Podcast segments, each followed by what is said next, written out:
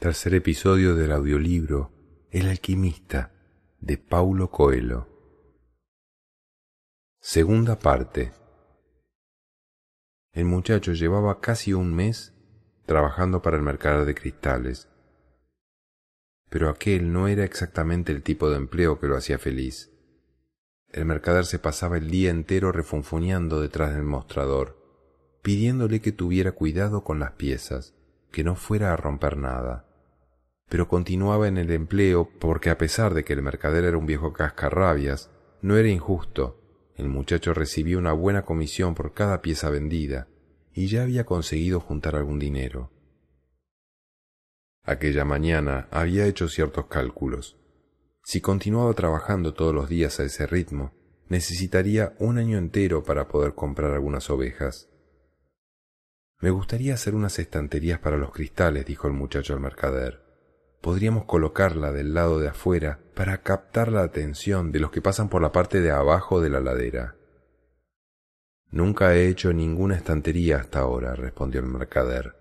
La gente puede tropezar al pasar y los cristales se romperían. Cuando yo andaba por el campo con las ovejas, si encontraban una serpiente podían morir.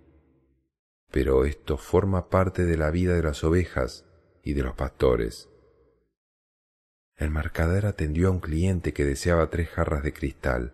Estaba vendiendo mejor que nunca, como si hubieran vuelto los buenos tiempos en que aquella calle era una de las principales atracciones de Tánger. Ya hay mucho movimiento, dijo al muchacho cuando el cliente se fue. El dinero permite que yo viva mejor, y a ti te devolverá las ovejas en poco tiempo. ¿Para qué exigir más de la vida? Porque tenemos que seguir las señales, respondió el muchacho, casi sin querer, y se arrepintió de lo que había dicho, porque el mercader nunca se había encontrado con un rey. Se llama principio favorable, la suerte del principiante, porque la vida quiere que tú vivas tu leyenda personal, había dicho el viejo. El mercader, no obstante, entendía lo que el chico decía. Su simple presencia en la tienda era ya una señal, y con todo el dinero que entraba diariamente en caja, él no podía estar arrepentido de haber contratado al español, aunque el chico estuviera ganando más de lo que debía, porque como él había pensado que las ventas ya no aumentarían jamás, le había ofrecido una comisión alta, y su intuición le decía que en breve el chico estaría junto a sus ovejas. ¿Por qué querías ir a las pirámides? preguntó para cambiar el tema de la estantería porque siempre me han hablado de ellas, dijo el chico, sin mencionar su sueño. Ahora el tesoro era un recuerdo siempre doloroso, y él trataba en lo posible de evitarlo. Yo aquí no conozco a nadie que quiera atravesar el desierto solo para conocer las pirámides, dijo el mercader. No son más que una montaña de piedras. Tú puedes construirte una en tu huerto. Usted nunca soñó con viajar, dijo el muchacho mientras iba a atender a un nuevo cliente que entraba en la tienda. Dos días después, el viejo buscó al chico para hablar de la estantería. No me gustan los cambios, le dijo. Ni tú ni yo somos como Hassan, el rico comerciante. Si él se equivoca en una compra, no le afecta demasiado. Pero nosotros dos tenemos que convivir siempre con nuestros errores. Es verdad, pensó el chico. ¿Por qué quieres hacer la estantería? preguntó el mercader. Quiero volver lo más pronto posible con mis ovejas. Tenemos que aprovechar cuando la suerte está de nuestro lado y hacer todo lo posible por ayudarla. De la misma manera que ella nos está ayudando. Se llama principio favorable o suerte de principiante. El viejo permaneció algún tiempo callado. Después dijo, el profeta nos dio el Corán y nos dejó únicamente cinco obligaciones que tenemos que cumplir en nuestra existencia. La más importante es la siguiente. Solo existe un Dios. Las otras son rezar cinco veces al día, ayunar en el mes del Ramadán, hacer caridad con los pobres. Se interrumpió. Sus ojos se llenaron de lágrimas al hablar del profeta. Era un hombre fervoroso y, a pesar de su carácter impaciente, procuraba vivir su vida de acuerdo con la ley musulmana. ¿Y cuál es la quinta obligación? quiso saber el muchacho. Hace dos días me dijiste que nunca sentí deseos de viajar, respondió el mercader. La quinta obligación de todo musulmán es hacer un viaje. Debemos ir por lo menos una vez en la vida a la ciudad sagrada de la Meca. La Meca está mucho más lejos que las pirámides. Cuando era joven preferí juntar el poco dinero que tenía para poner en marcha esta tienda. Pensaba ser rico algún día para ir a la Meca. Empecé a ganar dinero, pero no podía dejar a nadie cuidando los cristales porque son piezas muy delicadas. Al mismo tiempo, veía pasar frente a mi tienda a muchas personas que se dirigían allí. Algunos peregrinos eran ricos e iban con un séquito de criados y camellos, pero la mayor parte de las personas eran mucho más pobres que yo. Todos iban y volvían contentos, y colocaban en la puerta de sus casas los símbolos de la peregrinación. Uno de los que regresaron, un zapatero que vivía de remendar botas ajenas, me dijo que había caminado casi un año por el desierto, pero se cansaba mucho más cuando tenía que caminar algunas manzanas en Tánger para comprar cuero. ¿Por qué no va a la Meca ahora? preguntó el muchacho. Porque la Meca es lo que me mantiene vivo, es lo que me hace soportar todos estos días iguales, esos jarrones silenciosos en los estantes, la comida y la cena en aquel restaurante horrible. Tengo miedo de realizar mi sueño y después no tener más motivos para continuar vivo. Tú sueñas con ovejas y con pirámides. Eres diferente a mí porque deseas realizar tus sueños. Yo solo quiero soñar con la Meca. Ya imaginé miles de veces la travesía del desierto, mi llegada a la plaza donde está la piedra sagrada, las siete vueltas que debo dar en torno de ella antes de tocarla. Ya imaginé qué personas estarán a mi lado, frente a mí, y las conversaciones y oraciones que compartiremos juntos. Pero tengo miedo de que sea una gran decepción y por eso solo prefiero seguir soñando. Ese día, el mercader dio permiso al muchacho para construir la estantería. No todos pueden ver los sueños de la misma manera. Pasaron más de dos meses y la estantería atrajo a muchos clientes a la tienda de los cristales. El muchacho calculó que con seis meses más de trabajo ya podría volver a España, comprar sesenta ovejas y aún otras sesenta más.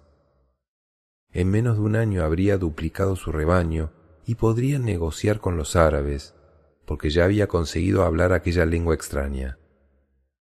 Desde aquella mañana en el mercado no había vuelto a utilizar el Urim y el Tumim, porque Egipto pasó a ser un sueño tan distante para él como lo era la ciudad de la Meca para el mercader.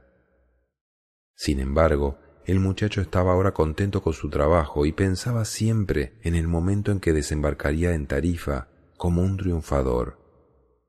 Acuérdate de saber siempre lo que quieres, le había dicho el viejo rey. El chico lo sabía y trabajaba para lograrlo. Quizá su tesoro había sido llegar a esa tierra extraña, encontrar a un ladrón y doblar el número de su rebaño sin haber gastado siquiera un céntimo. Estaba orgulloso de sí mismo. Había aprendido cosas importantes, como el comercio de cristales, el lenguaje sin palabras y las señales. Una tarde vio a un hombre en lo alto de la colina quejándose de que era imposible encontrar un lugar decente para beber algo después de toda la subida. El muchacho ya conocía el lenguaje de las señales y llamó al viejo para conversar. Vamos a vender té para las personas que suben la colina, le dijo. Ya hay muchos que venden té por aquí, replicó el mercader. Podemos vender té en jarras de cristal. Así la gente degustará el té y también querrá comprar los recipientes de cristal, porque lo que más seduce a los hombres es la belleza.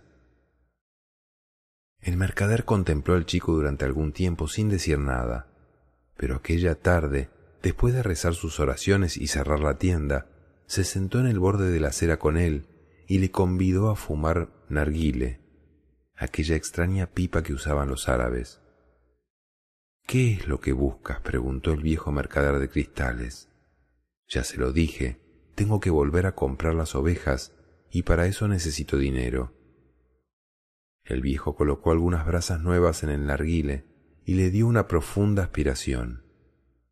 Hace treinta años que tengo esta tienda, conozco el cristal bueno y el malo, y todos los detalles de su funcionamiento.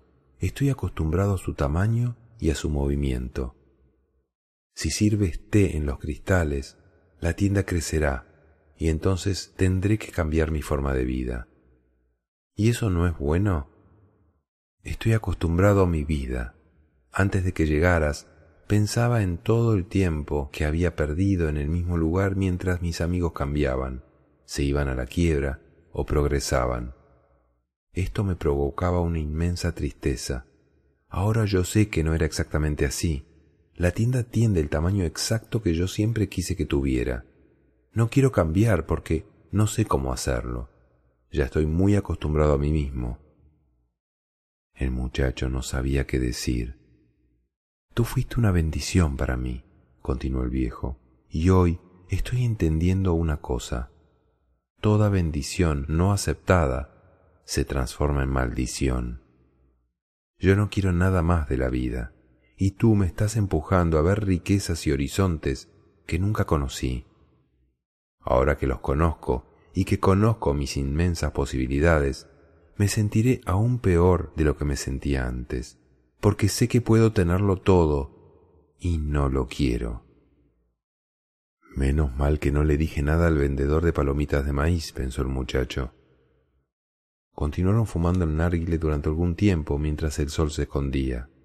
Estaban conversando en árabe, y el muchacho se sentía muy satisfecho por haber logrado hablar el idioma. Hubo una época en la que creyó que las ovejas podían enseñarle todo lo que hay que saber sobre el mundo, pero las ovejas no podían enseñar árabe. Debe haber otras cosas en el mundo que las ovejas no pueden enseñar, pensó el chico mirando al mercader en silencio, porque ellas solo se preocupan en buscar agua y comida.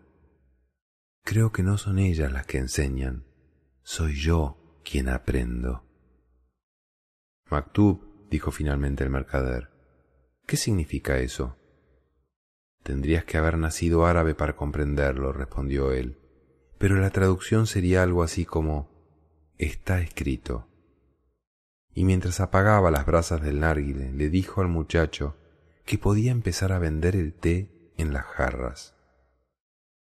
A veces es imposible detener el río de la vida, los hombres llegaban cansados después de subir la ladera, y allí encontraban una tienda de bellos cristales con refrescante té de menta. Los hombres entraban para beber el té, que era servido en preciosas jarras de cristal. A mi mujer nunca se le ocurrió esto, pensaba uno, y compraba algunas piezas, porque iba a tener visitas por la noche y quería impresionar a sus invitados con la riqueza de aquellas jarras. Otro hombre afirmó que el té tiene siempre mejor sabor cuando se sirve en recipientes de cristal, pues conserva mejor su aroma. Un tercero añadió que era tradición en Oriente utilizar jarras de cristal para el té, pues tenían poderes mágicos. En poco tiempo la noticia se difundió y muchas personas empezaron a subir hasta lo alto de la ladera para conocer la tienda que estaba haciendo algo nuevo con un comercio tan antiguo se abrieron otras tiendas que servían té en vasos de cristal, pero no estaban en la cima de una colina, y por eso siempre permanecían desiertas. El mercader enseguida tuvo que contratar a dos empleados más. Pasó a importar, junto con los cristales, cantidades enormes de té que diariamente consumían los hombres y mujeres con sed de cosas nuevas. Y así transcurrieron seis meses. El muchacho se despertó antes de que saliera el sol.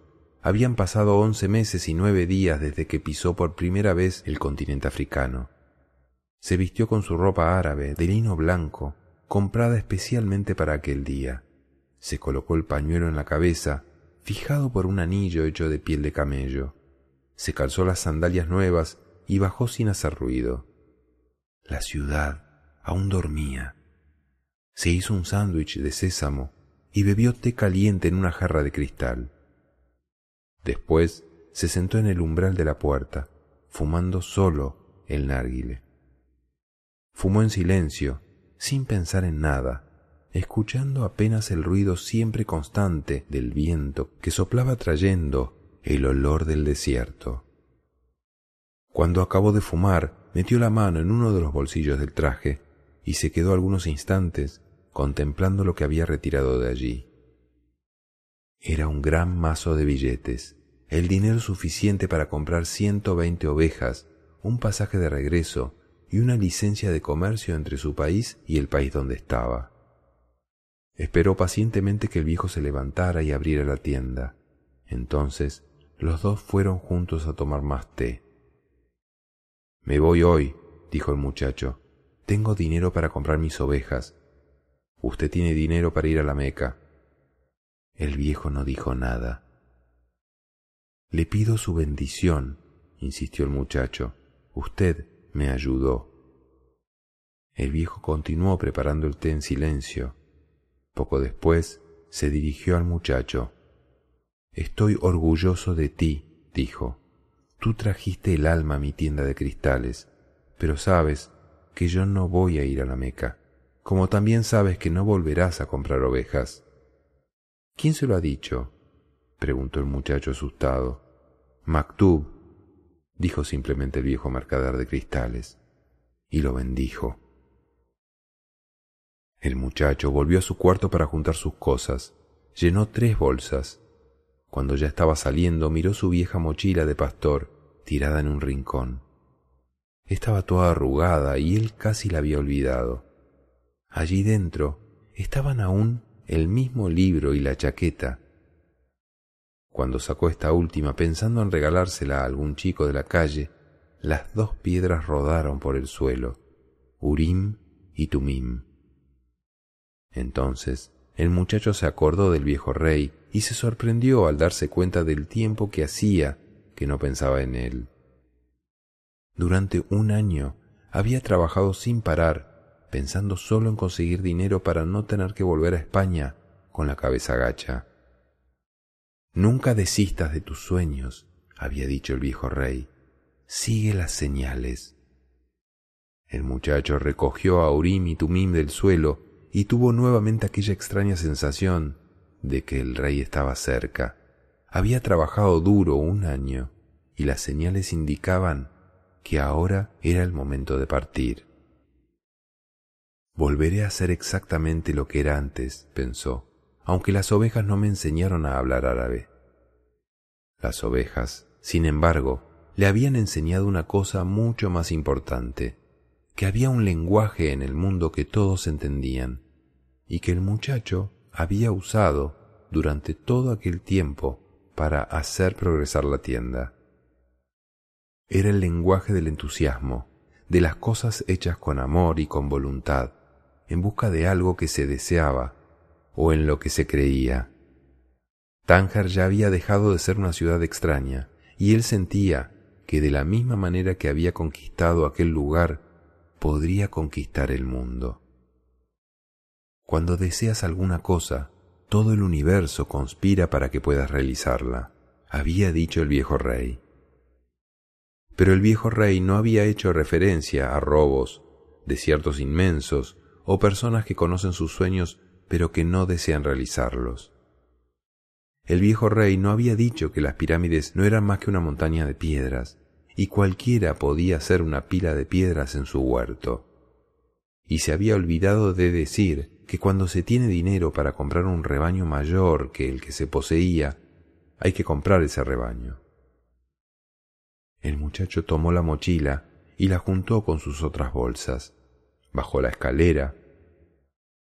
El viejo estaba atendiendo a una pareja extranjera, mientras otros dos clientes paseaban por la tienda tomando el té en jarras de cristal.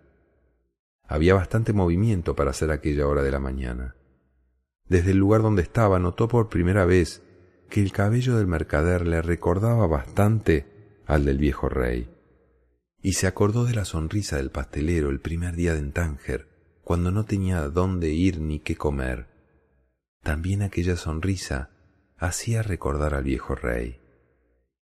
Como si él hubiera pasado por aquí y hubiera dejado una marca, pensó, y cada persona haya conocido a ese rey en algún momento de su vida. Al final y al cabo, él dijo que siempre aparecía para quien vive su leyenda personal.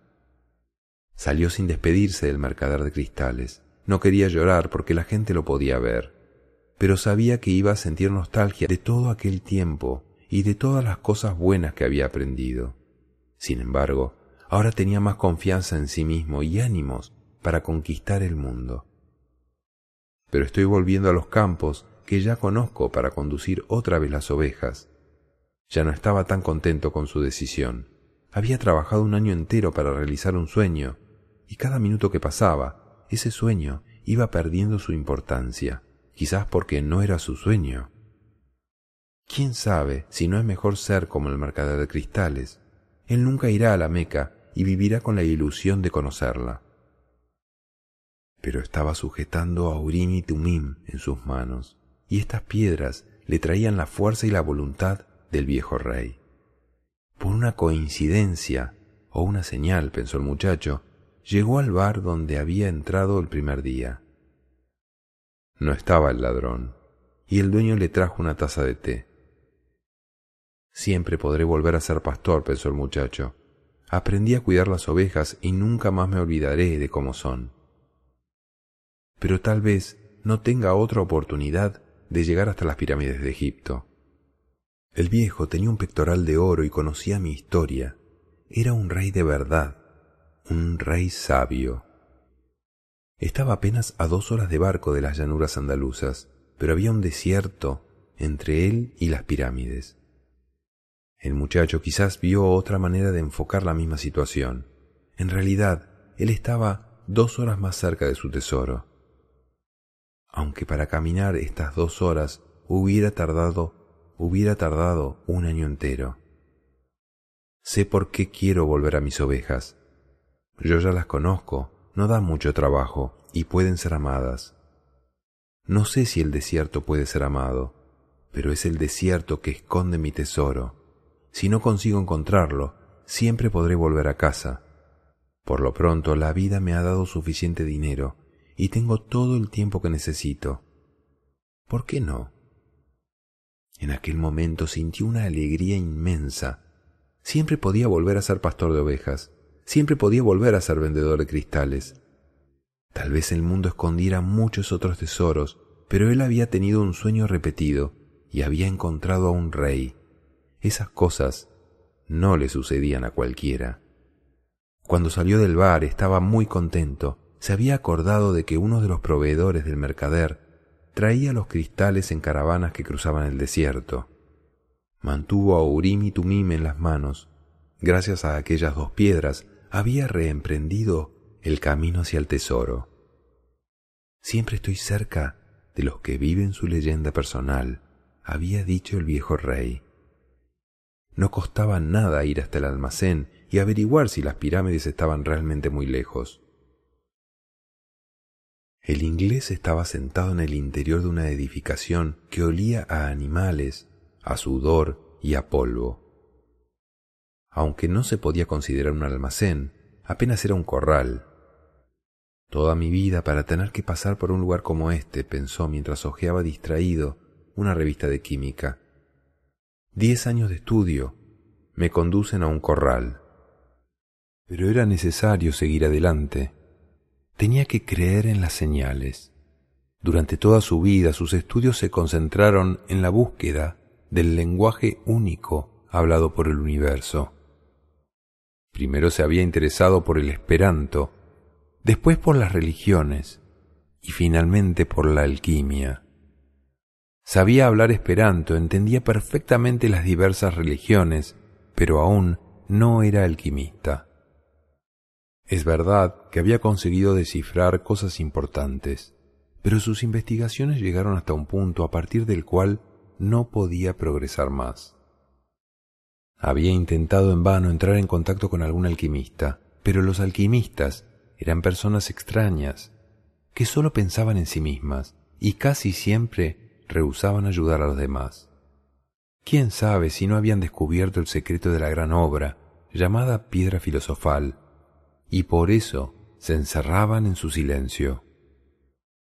Ya había gastado parte de la fortuna que su padre le había dejado, buscando inútilmente la piedra filosofal.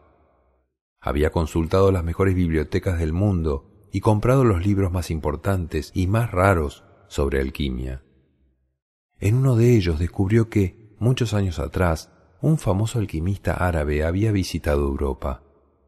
Decían de él que tenía más de doscientos años, que había descubierto la piedra filosofal y el exilio de la larga vida.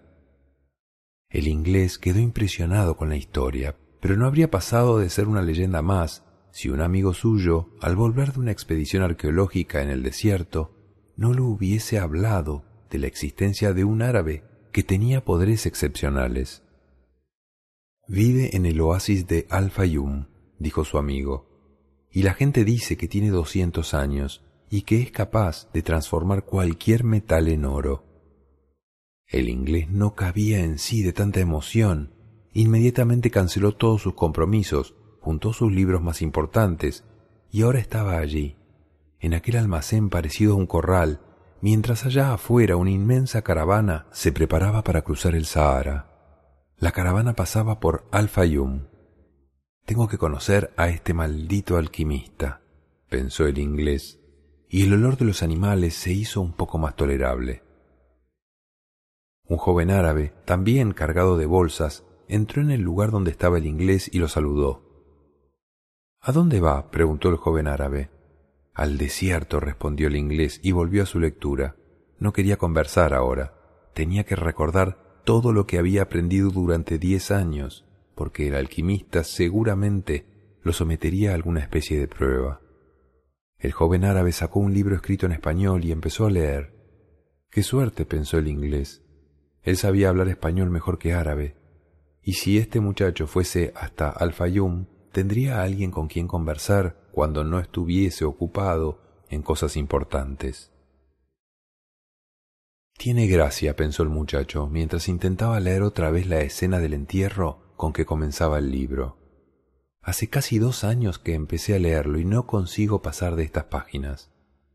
Aunque no había un rey que lo interrumpiera, no conseguía concentrarse. Aún tenía dudas respecto a su decisión, pero se daba cuenta de una cosa importante. Las decisiones eran solamente el comienzo de algo. Cuando alguien tomaba una decisión, estaba zambulléndose en una poderosa corriente que llevaba a la persona hasta un lugar que jamás hubiera soñado en el momento de decidirse. Cuando resolví ir en busca de mi tesoro, nunca imaginé que llegaría a trabajar en una tienda de cristales, se dijo el muchacho para confirmar su razonamiento. Del mismo modo, el hecho de que me encuentre en esta caravana puede ser una decisión mía, pero el curso que tomará será siempre un misterio. Frente a él había un europeo que también iba leyendo. Era antipático, y lo había mirado con desprecio cuando él entró. Podían haberse hecho buenos amigos, pero el europeo había interrumpido la conversación. El muchacho cerró el libro.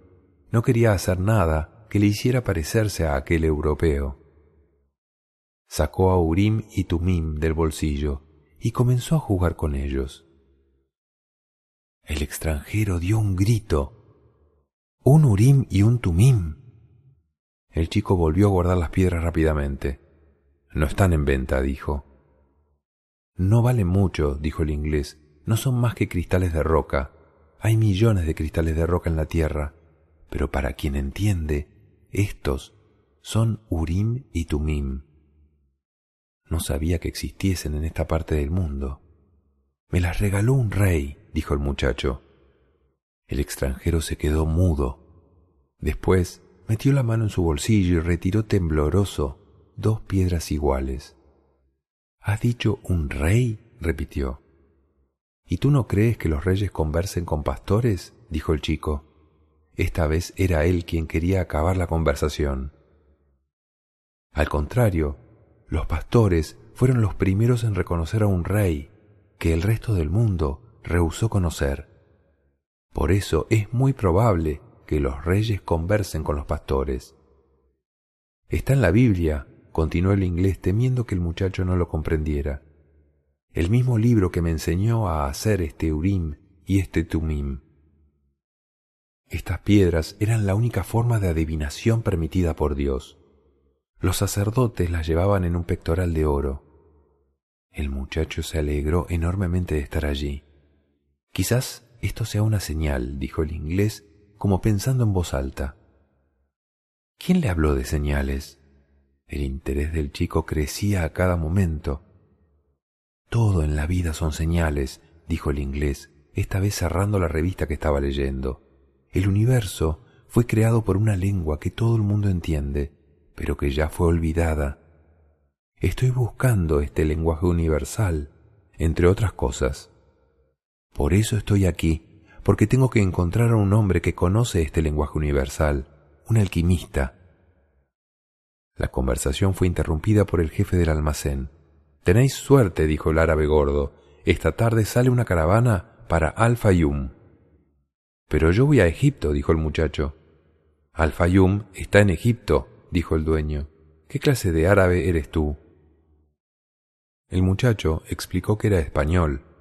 El inglés se sintió satisfecho. Aunque vestido de árabe, el joven al menos era europeo. Él llama suerte a las señales, dijo el inglés después de que el árabe gordo se fue. Si yo pudiese, escribiría una gigantesca enciclopedia sobre las palabras suerte y coincidencia. Es con estas palabras con las que se escribe el lenguaje universal. Después comentó con el muchacho que no había sido coincidencia encontrarlo con Urim y Tumim en la mano. Le preguntó si él también estaba buscando al alquimista. Voy en busca de un tesoro, dijo el muchacho, y se arrepintió de inmediato. Pero el inglés pareció no darle importancia. En cierta manera, yo también, dijo. Y ni siquiera sé lo que quiere decir alquimia, añadió el muchacho, cuando el dueño del almacén empezó a llamarlos para que salieran. Yo soy el jefe de la caravana, dijo un señor de barba larga y ojos oscuros. Tengo poder sobre la vida y la muerte de las personas que viajan conmigo, porque el desierto es una mujer caprichosa que a veces enloquece a los hombres. Eran casi doscientas personas y el doble de animales, camellos, caballos, burros y aves. El inglés llevaba varias maletas llenas de libros. Había mujeres, niños y varios hombres con espadas en la cintura y largas espingardas al hombro. Una gran algarabía llenaba el lugar y el jefe tuvo que repetir varias veces sus palabras para que todos lo oyeran. Hay varios hombres y dioses diferentes en el corazón de estos hombres, pero mi único Dios es Alá, y por él juro que haré todo lo posible para vencer una vez más al desierto. Ahora quiero que cada uno de vosotros jure por el Dios en el que cree, en el fondo de su corazón, que me obedecerá en cualquier circunstancia. En el desierto, la desobediencia significa la muerte.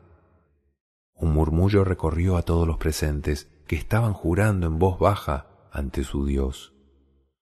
El muchacho juró por Jesucristo. El inglés permaneció en silencio. El murmullo se prolongó más de lo necesario para un simple juramento, porque las personas también estaban pidiendo protección al cielo. Se oyó un largo toque de clarín y cada cual montó en su animal. El muchacho y el inglés habían comprado camellos y montaron con cierta dificultad. Al muchacho le dio lástima el camello del inglés. Iba cargado con pesadas maletas llenas de libros. No existen las coincidencias, dijo el inglés intentando continuar la conversación que habían iniciado en el almacén. Fue un amigo quien me trajo hasta aquí, porque conocía a un árabe que... Pero la caravana se puso en marcha y le resultó imposible escuchar lo que el inglés estaba diciendo. No obstante, el muchacho sabía exactamente de qué se trataba. Era la cadena misteriosa que va uniendo una cosa con otra, la misma que lo había llevado a ser pastor, a tener el mismo sueño repetido, a estar en una ciudad cerca de África, a encontrar en la plaza a un rey y a que le robaran para conocer a un mercader de cristales. Y Cuanto más se aproxima uno al sueño, más se va convirtiendo la leyenda personal en la verdadera razón de vivir, pensó el muchacho. La caravana se dirigía hacia el poniente, viajaban por la mañana, paraban cuando el sol calentaba más y proseguían al atardecer. El muchacho conversaba poco con el inglés, que pasaba la mayor parte del tiempo entretenido con sus libros. Entonces se dedicó a observar, en silencio, la marcha de animales y hombres por el desierto. Ahora todo era muy diferente del día en que partieron. Aquel día de confusión, gritos, llantos, criaturas y relinchos de animales se mezclaban con las órdenes nerviosas de los guías y de los comerciantes. En el desierto, en cambio, sólo el viento eterno, el silencio y el casco de los animales.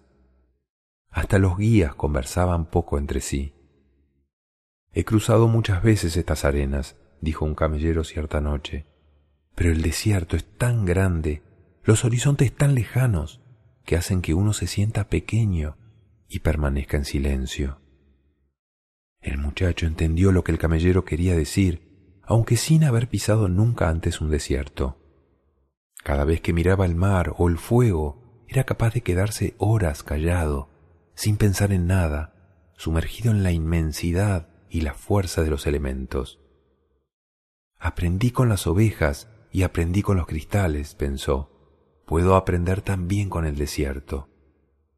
Él me parece más viejo y más sabio. El viento no paraba nunca. El muchacho se acordó del día en que sintió ese mismo viento sentado en un fuerte en Tarifa.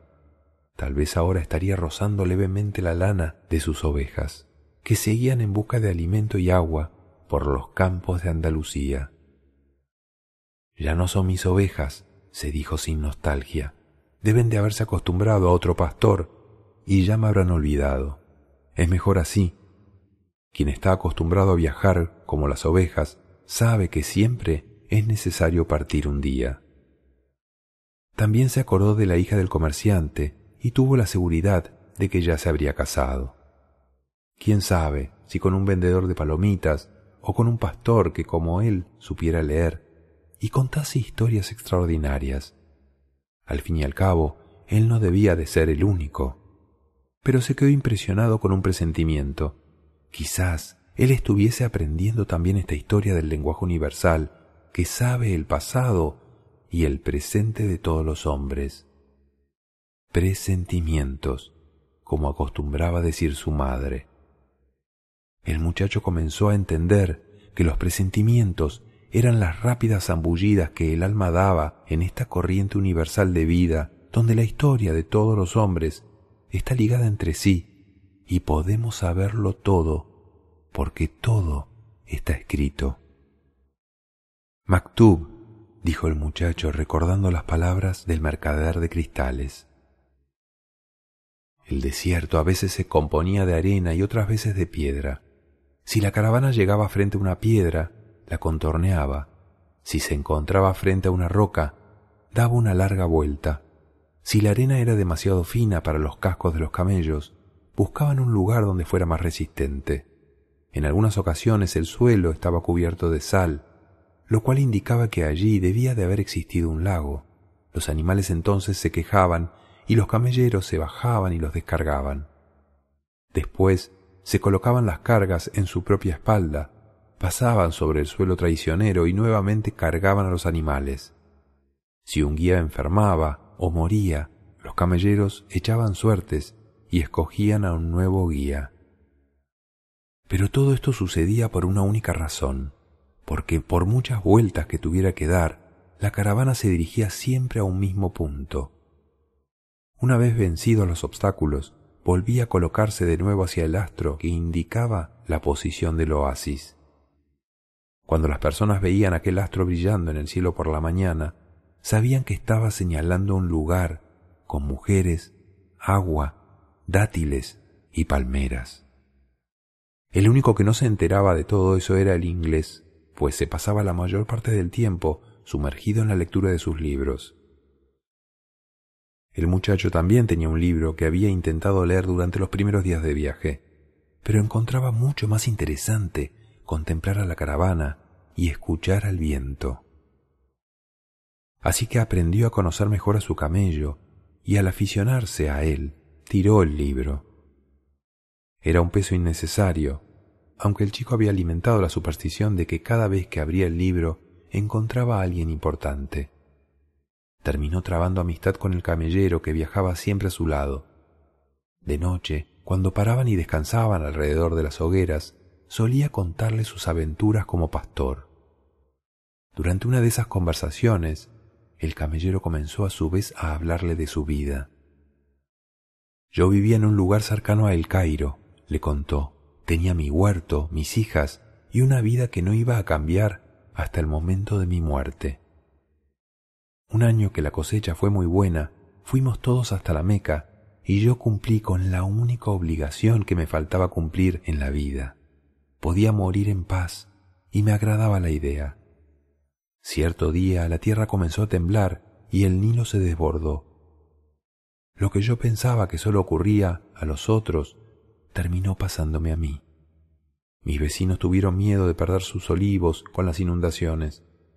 Mi mujer de que las aguas se llevaran a nuestros hijos y yo tuve terror de ver destruido todo lo que había conquistado. Pero no hubo solución. La tierra quedó inservible y tuve que buscar otro medio de subsistencia. Hoy soy camellero, pero entonces entendí la palabra de Alá. Nadie siente miedo de lo desconocido porque cualquier persona es capaz de conquistar todo lo que quiere y necesita. Solo sentimos miedo de perder aquello que tenemos, ya sean nuestras vidas o nuestras plantaciones. Pero este miedo pasa cuando entendemos que nuestra historia y la historia del mundo fueron escritas por la misma mano. A veces las caravanas se encontraban durante la noche. Siempre una de ellas tenía lo que la otra necesitaba, como si realmente todo estuviera escrito por una sola mano. Los camelleros intercambiaban informaciones sobre las tempestades de viento y se reunían en torno de las hogueras para contar las historias del desierto. En otras ocasiones llegaban misteriosos hombres encapuchados, eran beduinos que espiaban las rutas seguidas por las caravanas. Traían noticias de asaltantes y de tribus bárbaras.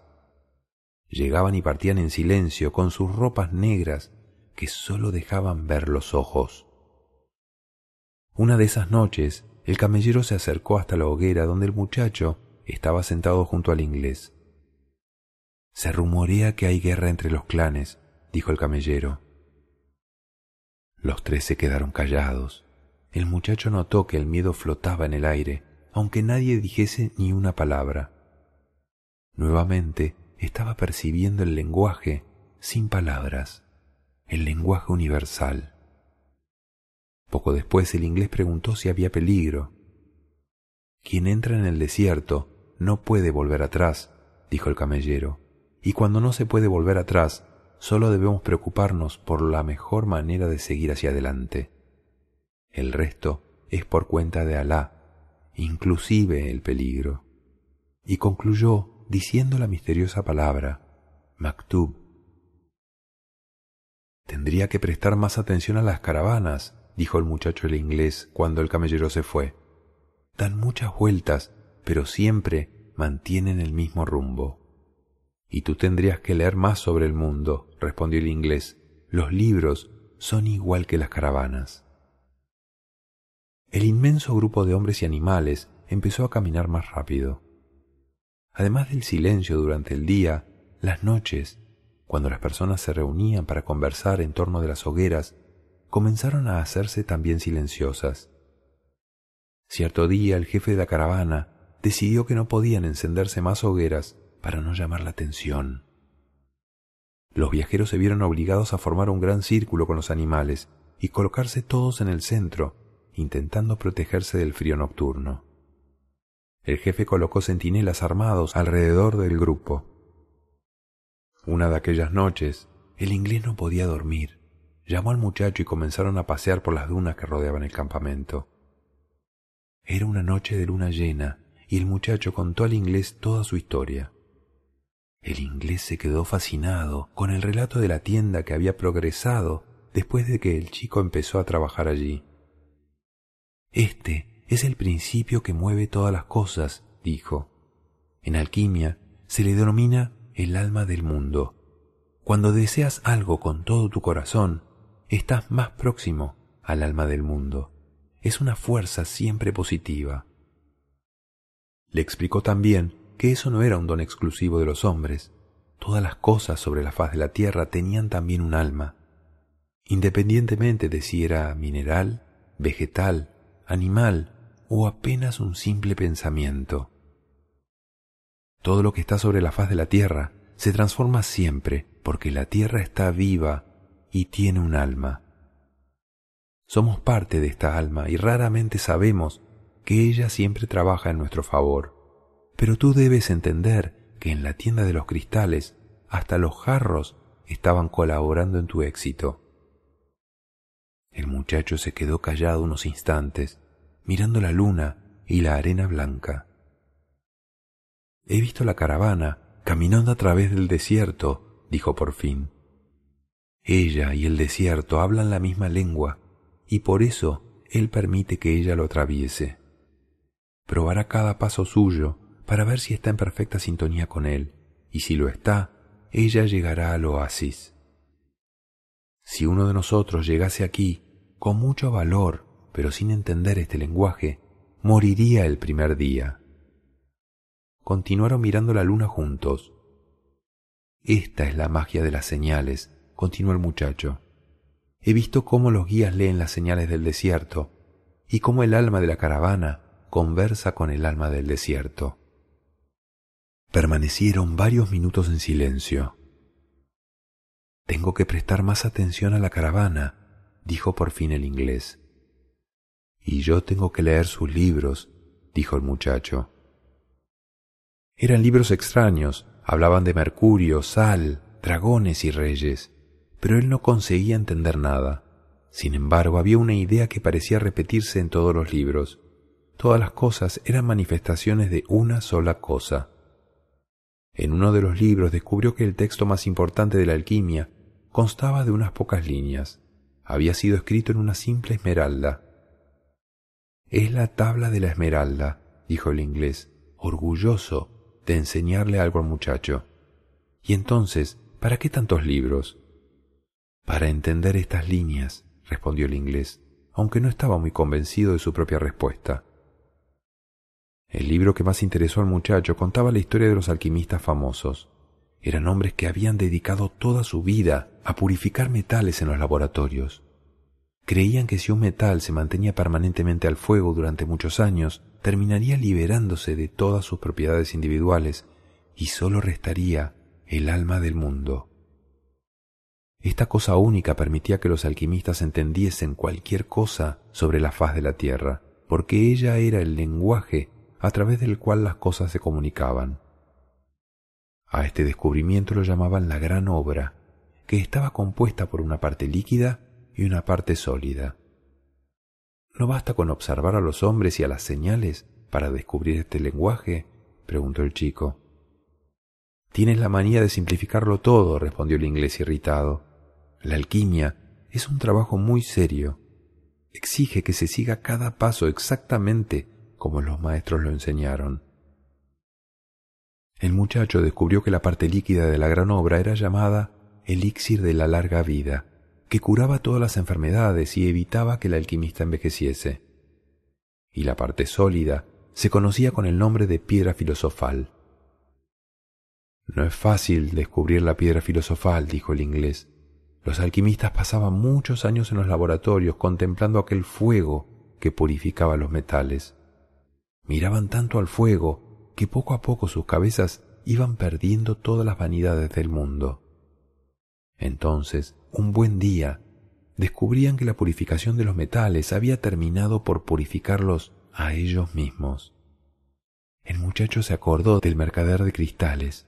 Él le había dicho que era buena idea limpiar los jarros para que ambos se liberasen de los malos pensamientos. Cada vez estaba más convencido de que la alquimia podría aprenderse en la vida cotidiana. Además, añadió el inglés, la piedra filosofal tiene una propiedad fascinante. Un pequeño fragmento de ella es capaz de transformar grandes cantidades de metal en oro. A partir de esta frase, el muchacho empezó a interesarse en la alquimia. Pensaba que, con un poco de paciencia, podría transformarlo todo en oro. Leyó la vida de varias personas que lo habían conseguido. Helvetius, Elías, Fulcanelli, Geber. Eran historias fascinantes. Todos estaban viviendo hasta el final su leyenda personal. Viajaban, encontraban sabios, hacían milagros frente a los incrédulos. Poseían la piedra filosofal y el exilir de la larga vida. Pero cuando quería aprender la manera de conseguir la gran obra, quedaba totalmente perdido. Eran solo dibujos, instrucciones codificadas, textos oscuros. ¿Por qué son tan difíciles? preguntó cierta noche al inglés. Notó que el inglés andaba un poco malhumorado por la falta de sus libros para que sólo los que tienen la responsabilidad de entenderlos los entiendan, respondió. Imagina qué pasaría si todo el mundo se pusiera a transformar el plomo en oro. En poco tiempo el oro no valdría nada. Sólo los persistentes, sólo aquellos que investigan mucho, son los que consiguen la gran obra. Por eso estoy en medio de este desierto, para encontrar a un verdadero alquimista que me ayude a descifrar los códigos. ¿Cuándo fueron escritos estos libros? quiso saber el muchacho. Muchos siglos atrás. En aquella época no había imprenta, insistió el muchacho. Por lo tanto, no había posibilidad de que todo el mundo pudiera conocer la alquimia. ¿Por qué entonces ese lenguaje tan extraño, tan lleno de dibujos? El inglés no respondió. Dijo que desde hacía varios días estaba prestándole mucha atención a la caravana y que no conseguía descubrir nada nuevo. Lo único que había notado era que los comentarios sobre la guerra aumentaban cada vez más. Un buen día el muchacho devolvió los libros al inglés. Entonces, ¿has aprendido mucho? preguntó el otro expectante. Empezaba a necesitar a alguien con quien conversar para olvidar el miedo a la guerra. He aprendido que el mundo tiene un alma y que quien entienda esa alma entenderá el lenguaje de las cosas. Aprendí que muchos alquimistas vivieron su leyenda personal y terminaron descubriendo el alma del mundo, la piedra filosofal y el exilir. Pero sobre todo he aprendido que estas cosas son tan simples que pueden escribirse sobre una esmeralda.